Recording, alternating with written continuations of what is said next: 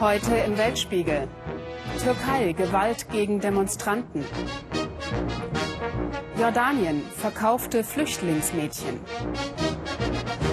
Und Ghana, die verstoßenen Hexen.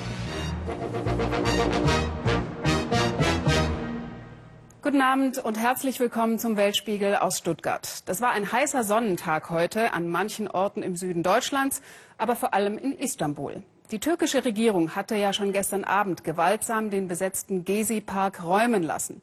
Doch die Demonstranten geben nicht auf. Auch heute Nachmittag haben sie sich wieder im Stadtzentrum versammelt. Tausende haben versucht, zum abgeriegelten Taksimplatz vorzudringen, wurden aber von der Polizei mit Wasserwerfern und Tränengas bekämpft. Nur wenige Kilometer davon entfernt lässt sich Premier Erdogan von seinen Anhängern feiern. Auch die Regierungspartei AKP hatte zu einer Großkundgebung aufgerufen. Hunderttausende waren gefolgt. Wir schalten jetzt live zu meinem Kollegen Michael Schramm in Istanbul. Herr Schramm, wie ist die Lage im Moment in der Stadt? Sie war bis vor kurzem völlig zweigespaltet, im Moment nicht mehr, weil die eine Großveranstaltung, nämlich die, wo Ministerpräsident Erdogan zu seinen Anhängern gesprochen hat, etwas außerhalb der Stadt, die ist inzwischen zu Ende. Dort waren ungefähr 50.000 seine Anhänger. Man kann jetzt nur hoffen, dass die nicht ins Stadtzentrum kommen, denn hier gibt es sozusagen gleich mehrere Brandherde. Es gibt ganz viele Demonstrationspunkte. Die Demonstranten versuchen sich immer wieder zu sammeln, die Demonstranten gegen Erdogans Regierung. Die Polizei treibt sie immer wieder auseinander. Es ist ein riesiges Katz-und-Maus-Spiel in der gesamten Altstadt Istanbuls. Es wird sehr viel Gas versprüht, leider auch bis hierher, das wissen wir von selbst auch abbekommen. Es ist ein ständiges Hin- und Hergewoge. Die Regierung bezeichnet die Demonstranten ja als Terroristen und Gesindel. Warum bleibt Erdogan so stur bei diesem harten Kurs gegen die Demonstranten? Geht es nur ums Prinzip oder was verspricht er sich davon? Bei seiner Rede heute hat er diesen bemerkenswerten Satz wiederholt. Er fährt jetzt den ganz harten Kurs. Es gab wohl vorher eine Zeit lang, wo er nicht ganz so klar war. Da gab es doppelte Botschaften. Einerseits große Härte und andererseits doch eine gewisse sehr moderate Verhandlungsbereitschaft. Dies aber scheint jetzt endgültig vorbei zu sein. Jetzt geht es für ihn nach innen in der eigenen Partei und nach außen um Gesichtswahrung. Und ich glaube, er hat die Angst, den Deckel nicht mehr drauf zu bekommen, weil diese Protestbewegung wächst und wächst und wächst, egal was er tut. Und ich glaube, er hat sieht jetzt die letzte Möglichkeit, mit aller Härte diese Protestbewegung sozusagen in Grenzen zu weisen. Sie sehen ganz kurz noch, Michael Schramm, also keine Möglichkeit der Deeskalation. Also die Rhetorik heute war sehr, sehr hart von Erdogan und die Rhetorik der Demonstranten ist auch nicht unbedingt sozusagen friedversprechend. Auch dort ist klar, wir werden weiterkämpfen. Die, der Slogan heißt, Taksim ist überall. Man will weitermachen, sodass die Fronten einander unversöhnlich gegenüberstehen. Anders kann man es nicht sagen. Vielen Dank, Michael Schramm, für diese aktuelle Einschätzung nach Istanbul. Unser Kollege Schramm ist für uns in den vergangenen Tagen mit seinem Kamerateam auch in der Stadt unterwegs gewesen, um die Hintergründe dieses Konflikts zu beleuchten. Warum ist die Wut der Demonstranten so groß? Warum sind sie so beharrlich in ihrem Protest? Der Gezi-Park ist nur ein Beispiel dafür, wie sehr Ministerpräsident Erdogan die Stadt und das Land umbaut und gleichzeitig Freiheitsrechte und Demokratie abbaut. Ein Staat zeigt seine Macht und lässt seine Polizeikräfte durchgreifen. Tausende seiner Bürger werden mit Wasserwerfern und Gas vertrieben. So geschehen in Istanbul gestern Abend. Es ist dies der Höhepunkt einer seit zwei Wochen anhaltenden Staatskrise der Türkei. Was treibt Menschen in großer Zahl im ganzen Land auf Straßen und Plätze gegen eine Regierung, die erst vor eineinhalb Jahren mit klarer Mehrheit gewählt wurde? Eine Regierung, die ein Wirtschaftswunder entfesselt hat, wie es Europa seit Jahrzehnten nicht mehr gesehen hat. Dr. Cem Erözü ist Architekt wie sein Vater. Seine Vorschuljahre verbrachte er in Deutschland und besuchte später die deutsche Schule in Istanbul. Wenige Stunden vor der gestrigen Räumung des Gezi-Parks waren wir mit ihm am Ausgangspunkt der inzwischen landesweiten Demonstrationswelle in jenem kleinen Stadtpark in Istanbul, dessen Fortbestand ein ganzes Land bewegt hat dieser Platz überhaupt kein Bedürfnis, einen Bau zu bekommen. Ja? Wenn wir uns vorstellen, in der Fußgängerzone sind Einkaufszentren und vielleicht 600, 700 Meter von hier weg sind wieder jede Menge Einkaufszentren. Das braucht die Stadt überhaupt nicht. Cem Erdoğan stört, dass ein Ministerpräsident im fernen Ankara über die Köpfe derer, die hier leben, hinweg, fast im Alleingang, die Bebauung dieses Parks beschlossen hat. Er zieht diese ganze Gemeinde, diese ganze Masse von regierenden Leuten oder von seinen Anhängern mit diesem Sagen, er weiß es bestens und er entscheidet für das Volk. für alles entscheidet unser Ministerpräsident, wie ein Sultan in der osmanischen Zeit. So fühlt er sich auch. Als Architekt bekommt Cem Öresü seit nunmehr einem Jahrzehnt das System AKP selbst zu spüren. Also wir merken jetzt unter unseren Kollegen immer, dass ähm, die namhaften Architekten nicht mehr so befragt sind, sondern eher die Jungen, aber sehr nah zur AKP stehen. Und die Baufirmen, die an die Regierung so nahe stehen, bekommen natürlich die, diese großvolumige Bauaufträge und dann holen sie sich die Architekten, die natürlich auch in ihrem Kreis sind. Die Baubranche ist die Branche der AKP. Hier geht es um viel Geld. Hier verhilft man sich gegenseitig zu Aufträgen und regiert durch. So auch im nur wenige Meter vom Taksimplatz entfernten Talabasche. Also der Umgang des Staates mit den ehemaligen Eigentümern von diesen Geländen ist nicht optimal. Ähm, ein Beispiel möchte ich mal jetzt nennen. Zum Beispiel ein Besitzer eines fünfstöckigen Hauses kann jetzt mit dem Geld, was er von diesem Verkauf dieses Hauses bekommen hat, nicht einmal ein, eine Wohnung oder einen Office-Raum für 80 Quadratmeter bekommen. An Istanbuls wohl sichtbarster Stelle auf dem Jamlija-Hügel will die Regierung Erdogan eine Riesenmoschee bauen, im Stil des 16. Jahrhunderts. Sie wird das Bild der Stadt islamischer machen. Die architektonische Richtung von dieser Moschee falsch ist meiner Meinung nach und zweitens der Platz dafür so falsch ist, haben auch viele namhafte Architekten bei diesem Wettbewerb nicht teilgenommen, weil wir Architekten das einfach nicht richtig finden, dass dort eine Moschee errichtet wird. Will der mächtige Ministerpräsident sich da auch ein Denkmal setzen? Das kann man sagen, ja. Sie war eines der bekanntesten Nachrichtengesichter der Türkei, Banu Güven. 14 Jahre lang moderierte sie bei NTV. Der Sender ist wie häufig in der Türkei Teil eines Wirtschaftsverbundes und der bankte um Regierungsaufträge. Da war kein Platz mehr für kritische Journalisten. Auch mit Banu waren wir vor der großen Räumung bei den Demonstranten. Sie sieht die türkische Presse insgesamt als weitgehend AKP gesteuert an.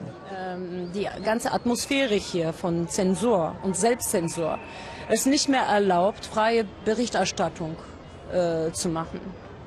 Also ich habe aufgehört, weil ich meine Gästen, Frau Leila Sanna, äh, äh, im Programm nicht haben durfte. Aber ich habe dann zur gleichen Zeit auch festgestellt, dass die Entscheidung über mich schon längst getroffen war. Nun muss sie sozusagen kleine Brötchen backen. Als freie Journalistin schlägt sich Banu Güven durch. In ihrem Blog versucht sie zur Sprache zu bringen, was in den öffentlichen Medien kaum vorkommt. Und dafür sucht sie zum Beispiel auch das Gespräch mit Polizisten. Zu ihrem Landesvater hat sie eine klare Meinung. Er entscheidet sich für alles. Für eine Moschee in Chamleja oder er ist, für die, äh, also er ist dafür, dass, dass Frauen keine Abtreibung haben sollen oder äh, was man hier im, in Taksim bilden soll, äh, was man von der Geschichte verstehen soll, was man von der Umwelt verstehen soll. Also er kann äh, keine Kritik aushalten und äh, das heißt also, dass unser Ministerpräsident nicht so viel von der Demokratie versteht. Wie auch immer die Proteste gegen die islamisch-konservative Regierung Erdogan letztlich ausgehen werden, schon jetzt sind sie für Banu Güven ein Erfolg. Dass man gelernt hat, dass Demokratie für alle nötig ist, sehr wichtig, denke ich. Seit Ende Mai ist das Land ein anderes Land, kann ich sagen. Gezi Park und Taksim Platz in Istanbul heute Morgen, am Tag 1 nach der Räumung. Die Bürger haben keinen Zutritt mehr, es herrscht Ausnahmezustand. Gleichwohl, die staatlichen Behörden tun alles, um die nunmehr zwei Wochen andauernden Demonstrationen vergessen zu machen. Ob es ihnen letztlich gelingt, hängt vom Verlauf der nächsten Tage und Wochen ab. Von der Türkei ins Nachbarland Syrien. Die rote Linie ist überschritten, hat die US-Regierung verkündet. Man werde die syrischen Rebellen jetzt mit Waffen versorgen. Das ist wohl auch eine Reaktion darauf, dass Machthaber Assad militärisch wieder auf dem Vormarsch ist. Die Regierungstruppen versuchen jetzt offenbar die Großstadt Aleppo zunehmend unter ihre Kontrolle zu bringen. In Aleppo wird deutlich, es ist inzwischen ein Krieg von Schiiten gegen Sunniten. Da kämpfen syrische Kurden und Tschetschenen auf der einen, Assad-treue Syrer und Libanesen auf der anderen Seite. Kurt Pelder berichtet. Verschnaufpause im Krieg. Syrische Kurden stimmen ein Freiheitslied an in ihrem Viertel im Norden Aleppos.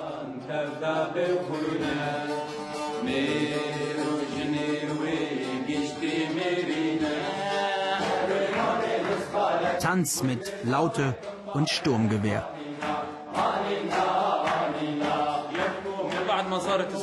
Normalerweise organisieren wir kurdische Kulturveranstaltungen. Seit kurzem aber müssen wir unser Viertel vor den Soldaten Assads verteidigen. Viele Kurden mussten aus der Stadt fliehen. Kaum einer ist geblieben. Wir hier sind also gezwungen, uns zu bewaffnen und zu kämpfen. Wenig später beginnt das, was sie Verteidigung nennen. Mit Schießbaumwolle befüllen sie einen selbstgebauten Mörser. Ihr Ziel ein benachbartes Stadtviertel, das noch von den Truppen Assads kontrolliert wird.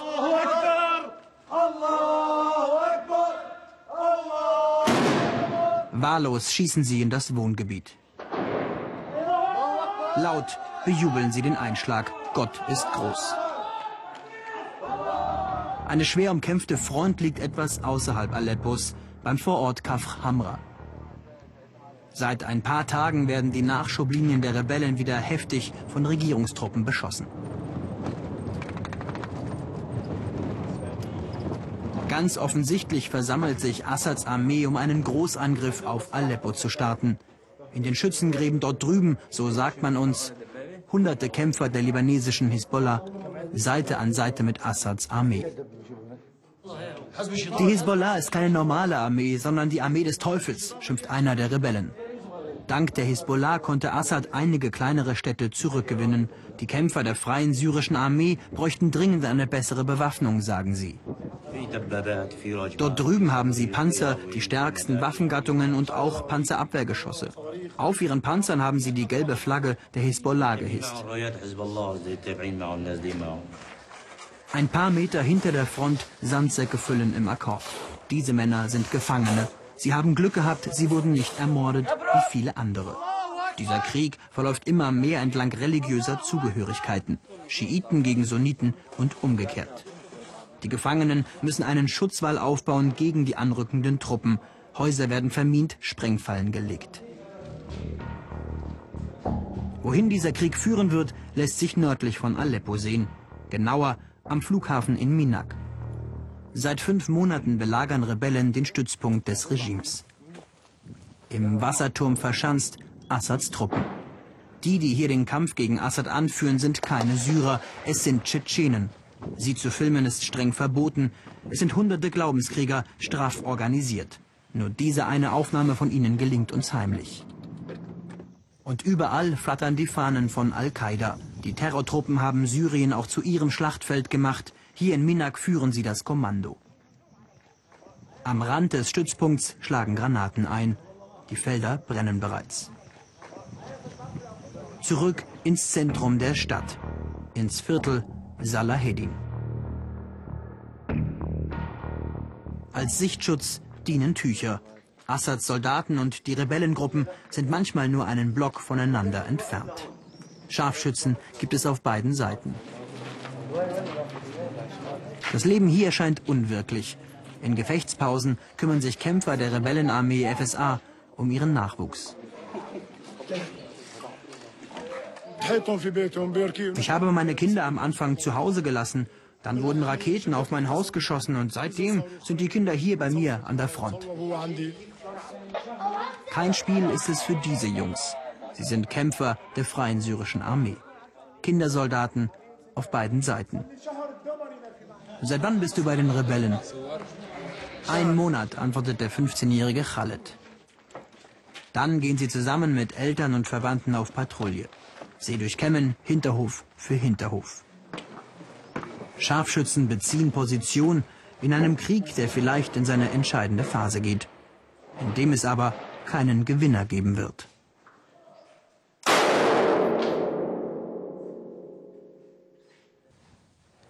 Ein ganz anderes Frauenthema hat unser Korrespondent Peter Schreiber diesmal aus Ghana mitgebracht. Hexendörfer gibt es dort.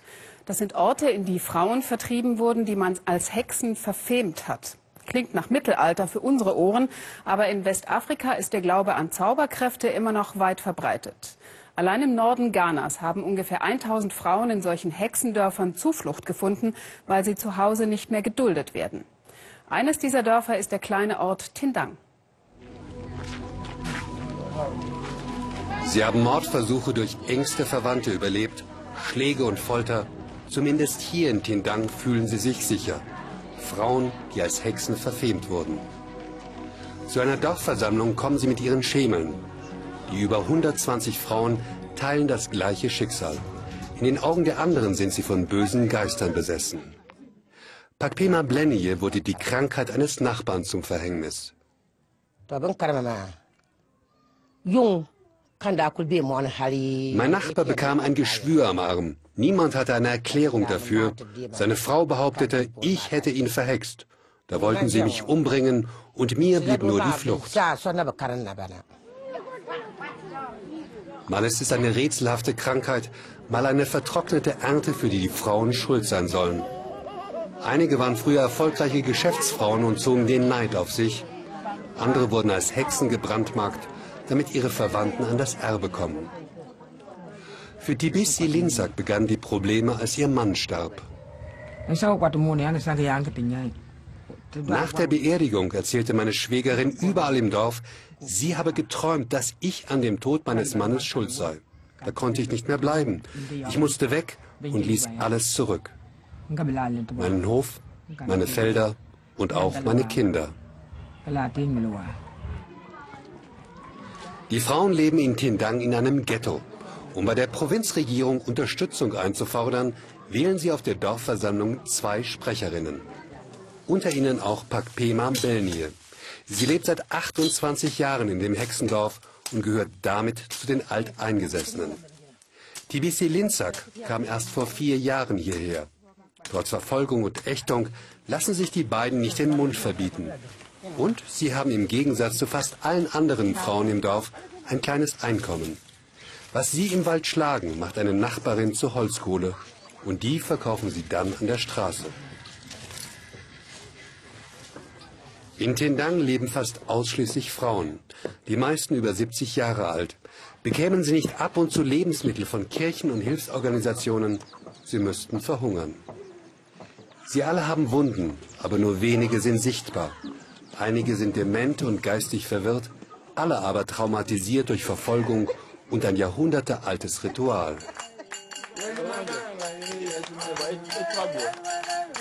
Um herauszufinden, ob eine Frau eine Hexe ist, schneidet ein Fetischpriester einem Huhn den Hals an. Dann wirft er es im hohen Bogen von sich.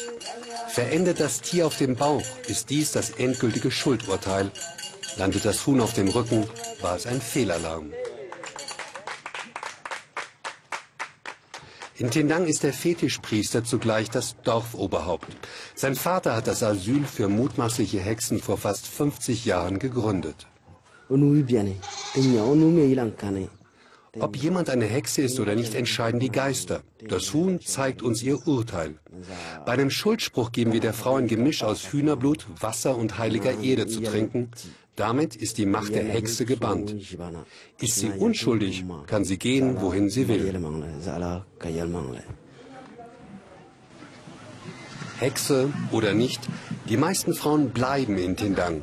Denn ist der Verdacht einmal ausgesprochen, klebt das Stigma wie Pech an ihnen.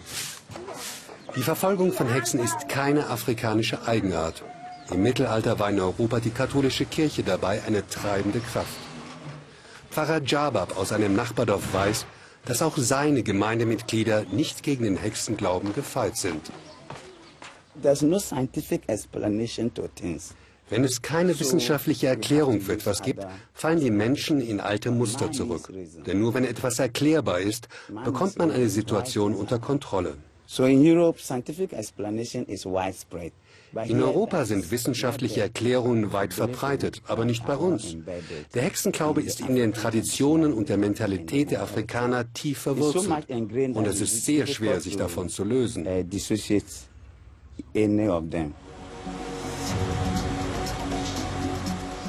Auf einem Lastenmotorrad machen sich Pakpema und Tibisi auf den Weg in die Provinzhauptstadt. Als Sprecherinnen des Hexendorfs wollen sie bei Behörden Unterstützung, bei der Polizei Hilfe einfordern. Ghanas Regierung wollte die Dörfer der verfolgten Frauen längst schließen. Ein Schandfleck für das demokratische und wirtschaftlich starke Land. Doch niemand wollte die Frauen aufnehmen. Immerhin hat die Polizei kürzlich eine Sondereinheit geschaffen, die Frauen vor Gewalt und Ausgrenzung schützen soll. Wer jemanden der Hexerei bezichtigt, muss inzwischen fürchten, vor einem Richter zu landen.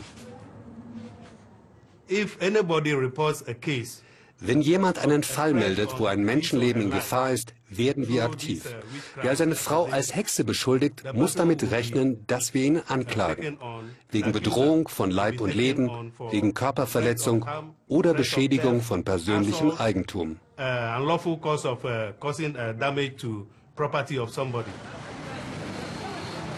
Das Leben in der Stadt ist für die beiden Sprecherinnen des Hexendorfs ungewohnt. Höchstens einmal im Jahr kommen sie hierher. Wozu auch? Geld für Einkäufe haben sie nicht. Im Haus der Provinzregierung hat man ihnen immerhin zugehört und Versprechungen gemacht. Sie wollen sich um bessere Hütten kümmern, einen neuen Brunnen bauen und uns in die staatliche Gesundheitsversicherung aufnehmen. Vor allem aber hat man uns Lebensmittel versprochen, denn viele von uns im Dorf haben einfach nicht genug zu essen.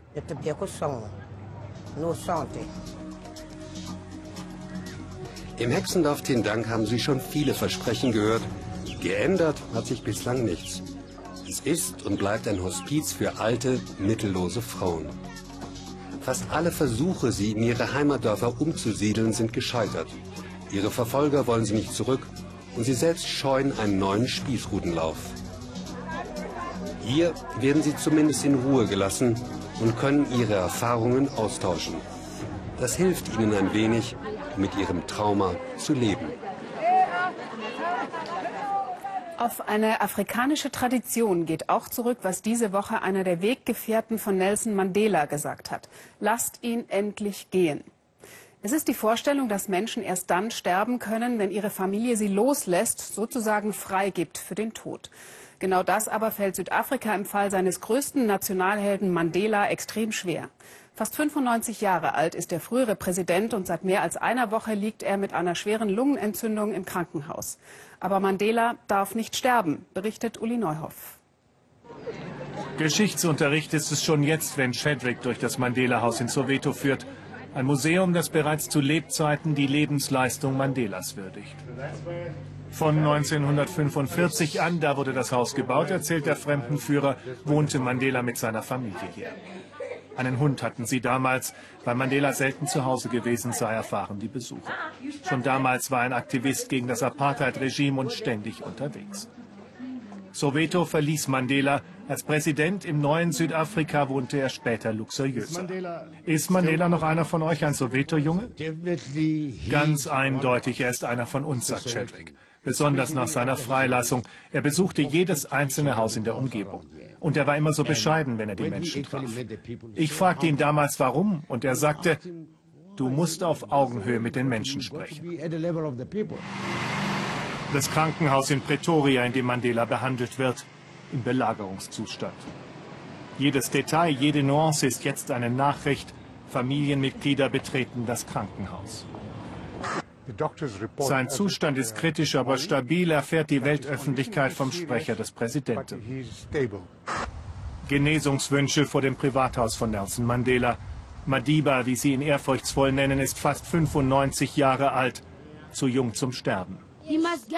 Er muss sich erholen, er soll nicht mehr ins Krankenhaus gehen. Gute Besserung, Papa Madiba. Ich bin glücklich, berichten zu können, dass Madiba seit diesem Morgen besser auf die Behandlung anspricht. Applaus im Parlament. Noch nie war ein Krankenbericht zuvor Gegenstand einer Regierungserklärung des Präsidenten. Mandela, Mandela. Vielleicht zeigt das am besten, welche Bedeutung Nelson Mandela für Südafrika hat. Ikone, der Vater der Nation einiger und auch ein bisschen der Schutzengel für ein ganzes Land. Und einer, der ausgebeutet wird, denn er ist immer noch wichtig für das eigene Image. Die ANC-Führung zu Besuch im April. Mandela scheint abwesend, die Kamera dreht trotzdem. Image und Ruhm, beides ist mit dem Namen Mandela zu machen. Und Geld, das zumindest versuchen zwei der Enkelinnen. Mit einer Reality-Show. Der Kampf ums Erbe hat längst begonnen. Viele wollen ihn auch aus ehrenwerten Gründen nicht gehen lassen. Kaum jemand traut sich, über seinen Tod nachzudenken. Zumal das zutiefst unafrikanisch wäre, erklärt Chadwick, der Fremdenführer. Wer über das Sterben eines Lebenden spricht, wünscht seinen Tod herbei. Ein Tabu in Südafrika. Wenn wir wünschen, dass seine Seele heilen möge, dann meinen wir, dass wir ihn gehen lassen müssen. Wir sagen es indirekt, nicht offen. Aber ich habe sicher keine Angst zu sagen, dass Vater Madiba so viele Jahre gelitten hat, besonders im letzten Jahr, als er ständig im Krankenhaus war. Warum öffnet der Allmächtige nicht seine Tore und lässt ihn eintreten? Nun gut, auch hier in Soweto leben sie vom Ruf ihrer Helden. Hier aber haben sie den gleichen Kampf geführt wie Mandela. Und hier ist es, wo Touristen aus der ganzen Welt die Aura von Nelson Mandela suchen. Es ist berührend, sehr berührend. Ich habe es natürlich in Deutschland gehört. Und als ich hier in Südafrika ankam, hat mir eine Freundin noch geschrieben, dass sich selbst seine Familie schon um ihn versammelt. Und ja, ich habe das so hingenommen. Und jetzt, wo ich hier stehe, es geht sehr nahe und ich weiß, man, man merkt es an jeder Ecke, was für eine Bedeutung dieser Mann für dieses Land hatte. Kein Wunder also, dass sie beten. Für seine Genesung, vielleicht aber auch dafür, dass er weiter seine Hand über das Land hält. Wie ein Schutzengel, den sie einfach noch brauchen.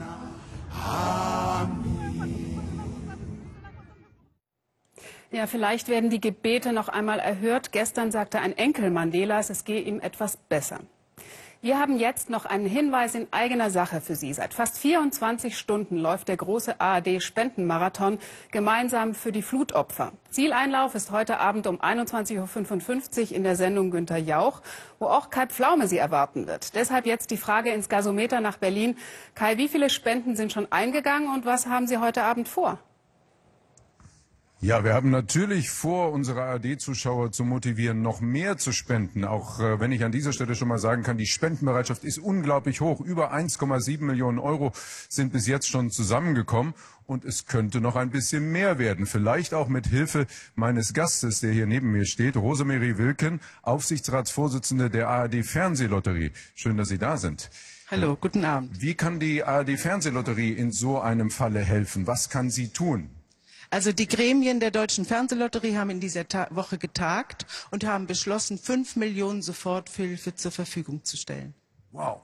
Das ist unglaublich. Das ja, ist wahnsinnig viel Geld. Toller Beschluss. Ja, und es ist ein toller Beschluss. Das heißt, wir können unseren Spendenstand auch äh, sofort aktualisieren. Wir schauen mal auf den momentanen Spendenstand.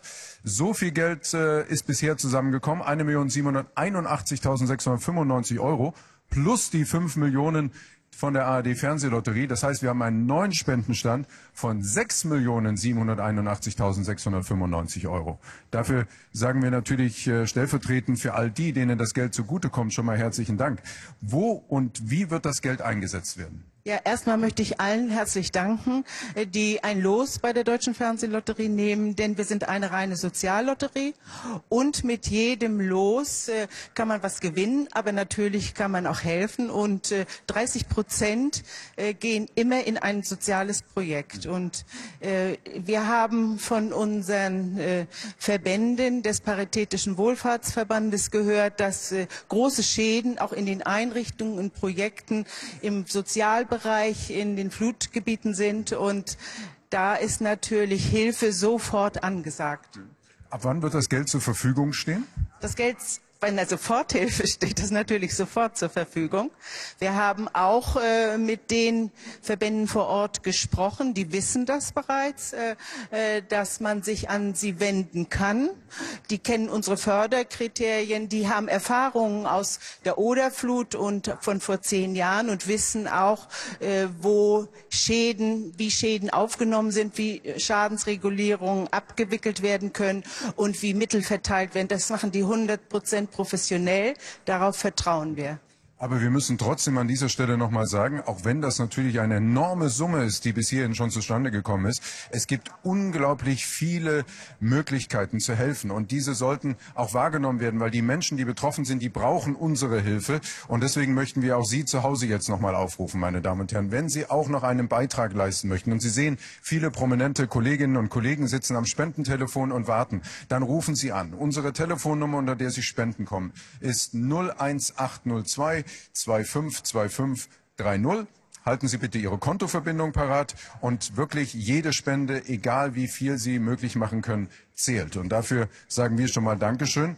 Ich sage einen ganz herzlichen Dank an die ARD Fernsehlotterie und natürlich an die Loskäufer und äh, die Spende wird äh, ihren Weg finden und wird ganz sicher zielgerichtet eingesetzt Davon werden. gehe ich aus. Ja. Rosemar bewirken. Herzlichen Dank. Wir geben zurück und äh, freuen uns dann nachher ab 21.55 hier aus dem Gasometer die Talkshow mit Günter Jauch und äh, dann werden wir mehr berichten zum aktuellen Stand.